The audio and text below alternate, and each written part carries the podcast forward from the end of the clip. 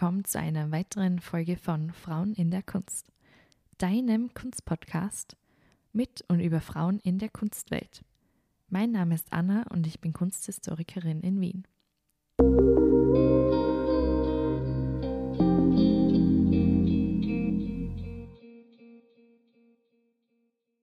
Joining me here for our first English episode of Frauen in der Kunst is Portuguese artist Barbara Moura. Thank you so much for joining me here today, Barbara. You're welcome. Before we jump right into my questions, I want to give the listener some background information. So, you were born in Lisbon, Mm-hmm. graduated in film at the National Film School of Portugal, Mm-hmm. Then moved to London where you did your MA in Applied Imagination in the Creative Industries yes, very strange name. at Central St. Martin's, and now you live and work in Vienna. Mm-hmm. How long? Actually, if with this two years of COVID, it's quite difficult, but I think it's about five years to Okay. six. And in your work, you alternate between oil paintings and digital prints, and usually deal with subjects like feminism, sexuality, political criticism, or emotional struggles, often personalized through self portraits. So, Barbara, since you studied film and ended up as an artist, can you tell me more about your path of becoming an artist? Yeah, definitely. Um, well, I graduated very early. You know, in Portugal, we have this kind of thing that, you know, you have to do everything. Uh, you know, you finish high school, you're supposed to go to university and do everything. So people usually start university very early. So I was very young. And I do still really love film, but it was a very tough school and a lot of competition for, you know, not so many economical means and um, w- when i graduated i just realized that actually cinema is m- the most megalomanous type of art you can try and practice and also it just depends on so many people and Yeah. on so many resources and it takes so long until you get to like a final ex- product of expression and so for me that was just a no go Mhm. I just felt that I needed to, you know, express myself individually and fast and to not rely especially on financial circumstances or, you know, people. And yeah, I just realized I was also not so good at working in groups. I can't understand that. so, was it always clear to you that you wanted to become an artist or like do something with art? yes, with art, I guess. But to be honest, at that age, I really was convinced that I really wanted a film career. And then it's just, yeah, it was too narrow. And, you know, I was so young and I was like, okay, either I move forward into this academical film school life, which, you know, took a lot of time and didn't, it didn't give me so many results. Mhm. And so I just thought, okay, maybe I just need to leave somewhere a bit more open and where there are other types of people doing other types of things. And this is why I decided for this master, which sounded completely crazy. I mean, what does that mean? You know. What is does it mean? exactly. Well, yeah, I'm not sure if I went back in time if I would also have done that. But yeah, it was pretty much like a creative agency. You know, everyone came from different backgrounds, and what I really enjoyed about it is that you didn't have to come up with a written thesis or not an academical Mhm. body to graduate. You actually had to do an exhibition. And so, you know, I, I had enough of theory. I just wanted to do something. So, you think that has an impact on your art now, like your education? Not really. I mean, more about what I don't want. so, yeah, maybe. Um, and what led you to painting self portraits? Well, I think it was, to be honest, in my opinion, this the the easiest way, because I think it's a huge responsibility to paint other people, and you know, I didn't feel so confident to just like portray other people. Also didn't have such good experiences. And i wanted to be free and not have to feel you know the pressure of what what are people going to think about how i represent them you know like and when i you know it's a kind of a safe space when you paint yourself and yeah But it's also super brave to paint yourself, especially with um, those topics you chose to depict. Yeah, I mean, yeah, I also, yeah, it just made sense for me. I mean, I, I thought that it was actually a safe space, to be honest. But How did you become involved in those topics and when did you begin implementing them in your art? And did you always um, do self portraits? yeah, I guess so, you know, especially when you're like a, in your young 20s. I mean, there's just so much going on in your head and things you don't really understand. And there's, you know, I think I was always a very emotionally charged person for the good and the bad reasons. And sometimes I just, you know, it was a almost a way of exercising the things that are going on inside. And yeah, done, and, you know, there was not so much access to like mental health or to, and so it was just a way of like transmutating all sorts of feelings I would be having from the worst to the most ecstatic, uh, and also a way to deal with things out there. You Mhm. know, it's like, and yeah, I think it was also just a very conscious decision to put myself in other people's shoes. You know, like this is also why I mean I don't see the self portraits so much as self portraits. It's always like, uh, yeah, like how does it feel to walk on someone's shoes? Yeah, that's very interesting. Can you tell me more about your work? Like about your works, actually? Like, yeah. Yeah, I think I mean it has changed a bit. Um, usually, I mean there was a lot of also, especially with the digital prints that were not so self-portraits. You know, we had so much going on with Palestine, and I don't know, it was just so much pain, so much tragedy all around. And I mean, in a way, tragedy is a very thriving force for art. Mhm. And I don't know, it was just so the little things you can do. And I always imagine like how would I feel if this would be the my neighbor, my family, my you know, my country, my city, uh, and yeah, and I don't know what much to say, but yeah, also in terms of yeah mental, I think if we were always had a mental health crisis, I think now it's es- escalated massively, and then the shoes became also my shoes. You know, I don't have to. I didn't have to think, so it also became my own, like a lot of yeah struggles and growing up and yeah. Um, are there other artists that inspire you or Yeah, I mean a lot. I could not even name everyone. I sure I get inspired. Actually, not just artists, everything. But sure, I mean, if I would have to name one artist that I think he's a huge tour de force and is finally getting some recognition, recognition, I would say is Paula Rego. She's also from Portugal, mm-hmm. and she has done massive. I mean, she does not necessarily make self portraits, but it's almost that she does because she always uses her assistant. So they have become the self portraits Yeah. of, you know, herself through her, the person who has been with her. And yeah, I mean, I think she's, I don't know, 84. And she's, you know, to be still so fit and to be able to still paint like these insanely contemporary masterpieces. And yeah, I mean, she was one of the main reasons why, for example, another topic that it's so trendy now, she was mainly responsible for the um, for abortion to become legal in Portugal Mhm. because she did very extreme paintings about the suffering of illegal abortion and so on. So, and yeah, also a lot of mental health issues.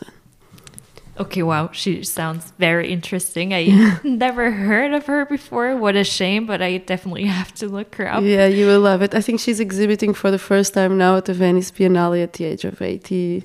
And she had her finally at like her first Tate exhibition. And That's know, great. yeah. yeah.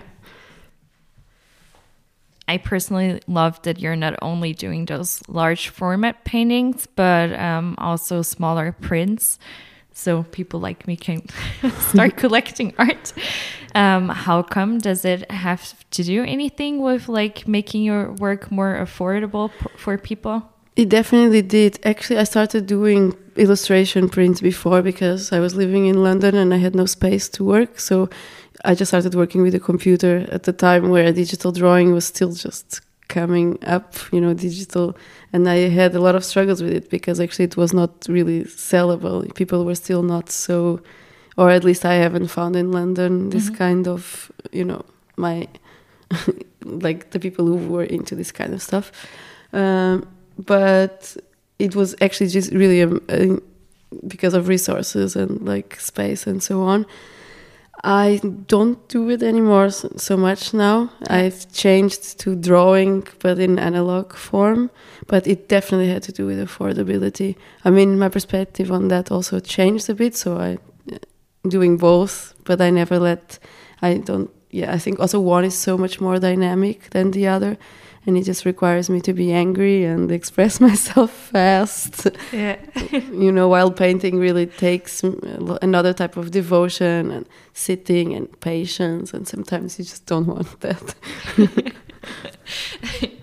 so um, the smaller drawings, you like also um, sell them for your Instagram and mm -hmm. your mm-hmm. homepage because mm -hmm. I saw that you're working with K Kunst ab Mm -hmm. Yes, they have a lot of my works as well, and uh, yeah, also paintings, but mostly the drawings. And actually, I mostly use, especially since the pandemic. I mean, Instagram was for me the yeah. main way of like selling, advertising, exhibiting everything. Like you know, what Instagram has become the gallery for me, pretty much. Yeah, I think a lot of people like had to move to Instagram to like sell their work. So you would say you're like a self-represented artist, or do you work with um, a gallery besides Ka? I do not work with a gallery until now. It has never been a. I mean, I'm changing my mind. Maybe I do want to start finding a gallery.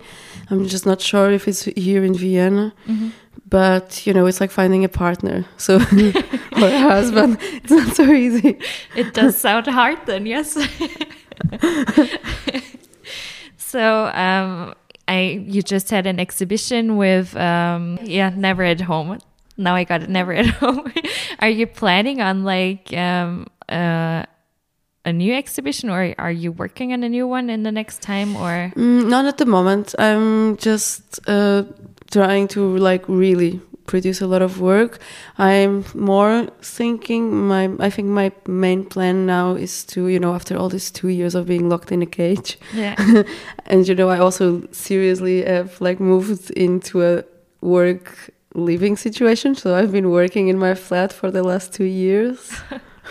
that sounds hard. yeah, it's like a bit insane. I mean, it has changed a lot of, of, the way I, you know, the relationship with my work has changed a lot, as you can imagine. yeah. But I think my main goal now is to like apply for residencies. I think, you know, finally get out there somewhere, like leave Austria for a bit and mm -hmm. like connect with people abroad. Because I also think the art scene here is just so close and so, you know, narrow. Yes. But do you think it's different somewhere else? No, but I haven't been there yet. So yes, that's true. that's a good idea then. Yeah. yeah. Um. What is like the biggest impact in your work right now, or like what influences you a lot? Like, is it like mm. all the stuff that goes on right now like um, yes in the world absolutely i mean when the war broke up i was completely crazy obviously i mean also because you know like i've never been close to a war zone and to be honest i mean i know this resonates globally but you know i come from portugal and like uh, war is just something that only existed in the generation of my parents but mm -hmm. that is very close to my father because he did have to go to war and you know i never thought that i would be alive to see something like this happen in a place where we called you know Europe and yeah. as you know also being so far away from home and being so close because we are very close here to Ukraine actually I was filled with rage because you know it's just also such toxic masculinity, and there's actually nothing much more behind it. So I was very influenced with this for a while, but I'm now really trying to change also my perspective into like making a bit more positive work and yeah, just focusing on myself and like how to you know also create positive works of art and because you know you do put the negativity in the works and especially yeah. when you live with them it becomes difficult. Yeah and can you tell me like more about a work you um, made when or like one that is like about like the war like just talk a little about yeah i did a series of um, i did a series of like one meter sized uh, oil drawings and it was the first time i actually made in put words on it and they were really words of being really fed up and sick with uh, everything. And i think i worked so fast. It was just really the week that the war broke up and i just worked like a maniac. And then it was like okay um, you know all these hate words like i also have to take a break from it.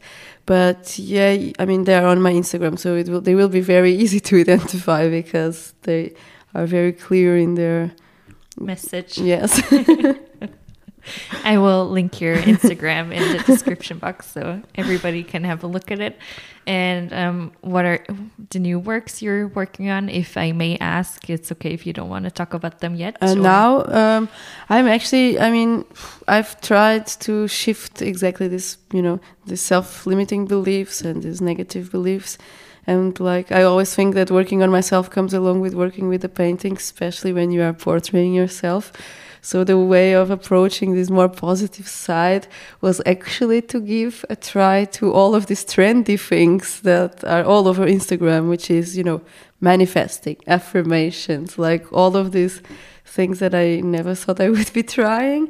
And so I'm, yeah, I think I'm producing a lot of work about manifesting all you ever wanted, you know, like to manifesting, I don't know, happiness and self confidence and like trying to change my limiting beliefs. And like if that really works, I'm very curious to see what will come up. but it looks like it's working. so, um, how many works do you um, make so far? Like of those, I just call them affirmation works right now. Mm, they are paintings, so they are bigger scale paintings, and I think I've done I don't know, maybe about six, seven. I'm also trying acrylic for the first time the last month, and I have to say it does help because you know, like I don't have to wait so much. Yeah. I can just go with the like paint faster, and and it also feels nice to experiment something else. And yeah. so you like to paint fast? Yeah, especially when I don't have so much space. I do. Actually, I'm like, I also changed this now. I'm like, I, you know, I'm in the stage of my life where I just really want to start just like treating myself like I would do if I would be a professional athlete or a professional, you know, chess player or I don't know. So you just have to work constantly. And hmm. I'm trying to do that with the way I eat, the way I sleep, the way I work, you know, like what happens when you really i mean because if you want to be really good that's what everyone does like if you want to be a good pianist if you want to be a good chess player and i was never really so much like this you know i was a bit of a reckless artist as i think it's part of you know i thought that like this is how you should be it makes you cool and i don't think that anymore hmm. um do you think it has something to do with all the mental health awareness that's like started being trendy over the past years?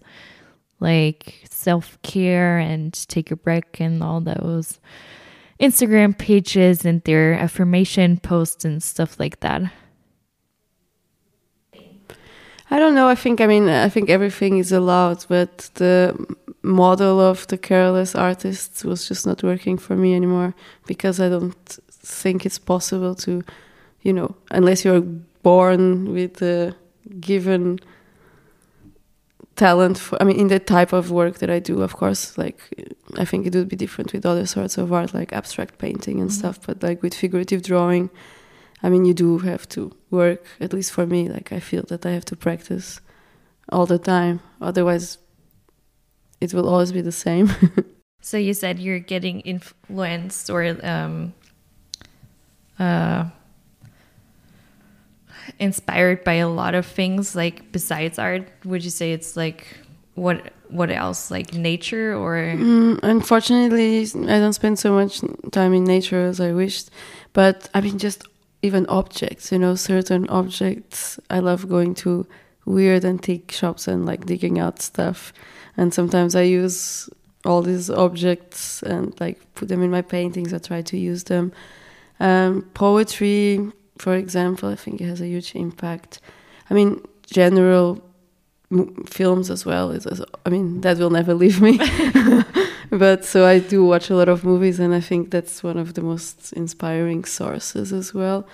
And yeah, I think Instagram is also an amazing tool, especially during the times of pandemic where we can't get any stimulus from elsewhere. yeah, But you know, it's also equally toxic. So that's true. But it's a very thin line between getting inspired and envying. You know, it's like yeah. Or like what's it called? Doom scrolling. Yeah. Scrolling. Yeah. that- yeah, or comparing yourself to others and Yeah. stuff. So yeah. So your plans are like trying to apply or applying for like um, residencies. Do you have Mhm. like a special one in mind or? I mean, I think I would love to go to America because I never, I've never been before, and I think there's like to somewhere where I can see that my work kind of belongs. You know, the figurative art market, and it's, it's really growing there, and there is really a lot of appreciation for it, which I don't think there's so much here. For example, They're not open for it yet, I Yeah. guess. I think there's still a huge shadow of the 1900s. so. yeah, that's true. but I didn't say it out loud. so yeah, America and um, somewhere specific or Mm, yeah, I mean, I would preferably like to go to New York or LA, but I mean, I'm also really looking into Italy because it's just so inspiring, and I think exactly this is also what I need some like, you know, history and beauty in the most romantic sense of it. also like the great masters. They Exactly. all also went to Italy to get some inspiration and learn something. so back to the roots. Mm, exactly, and I mean, I think yeah, that's always the best. Either you go where the forwardness is, or you go really to it, like where everything started somehow. Yeah. So um, that means you don't have like an um, classic education when it comes to like the arts. Mm, painting and drawing, no, absolutely self-taught. That's why I also sometimes have to feel the limitations and have to work a bit harder because I also don't have patience for like watching tutorials or something like that. So it's just like trial and error. But it seems to work. yeah. So um, you also said that you started like with the digital prints and like um, what make you like move on to those big or yeah big format I just felt like I, you know, there wasn't that I just needed to try. I always felt like I wanted to do it, but you know, you always think you can't do it. You always think you don't have enough money, you don't have enough space, you don't have enough qualities, you don't know how to do it. So everything becomes an obstacle instead of just like trying it. And then I think I was just again feeling super limited to the screen. and I was just like, okay. And also, I mean, I started painting exactly when I moved here Mhm. because I, there's art everywhere. I just felt so inspired, and I thought, well, okay, well, just let's just it.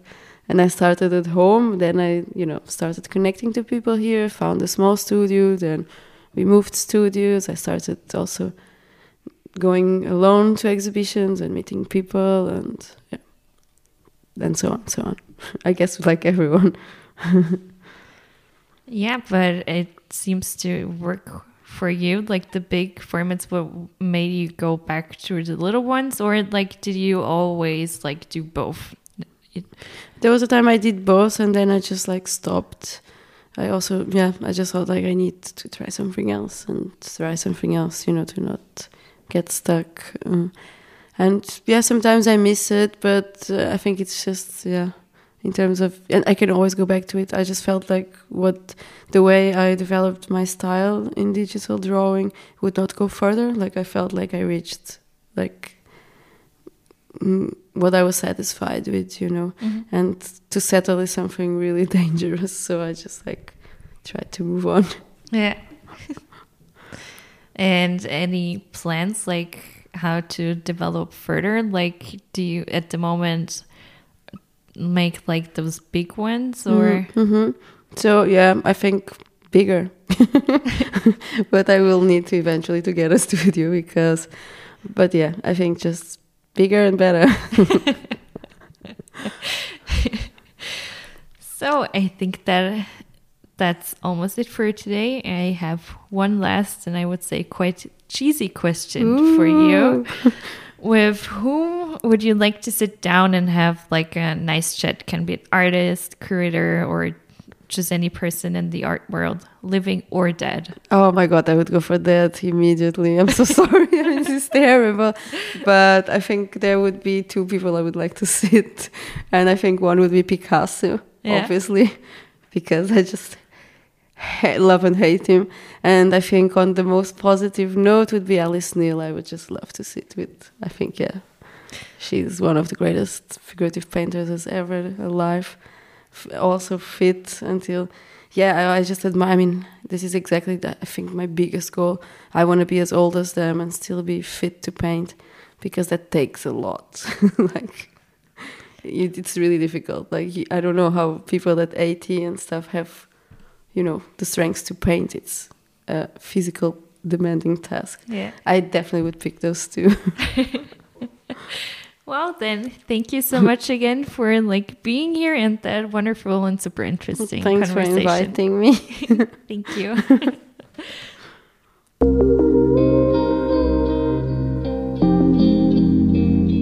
Solltet ihr Fragen oder Anregungen haben, schreibt mir gerne unter fraueninderkunst.at.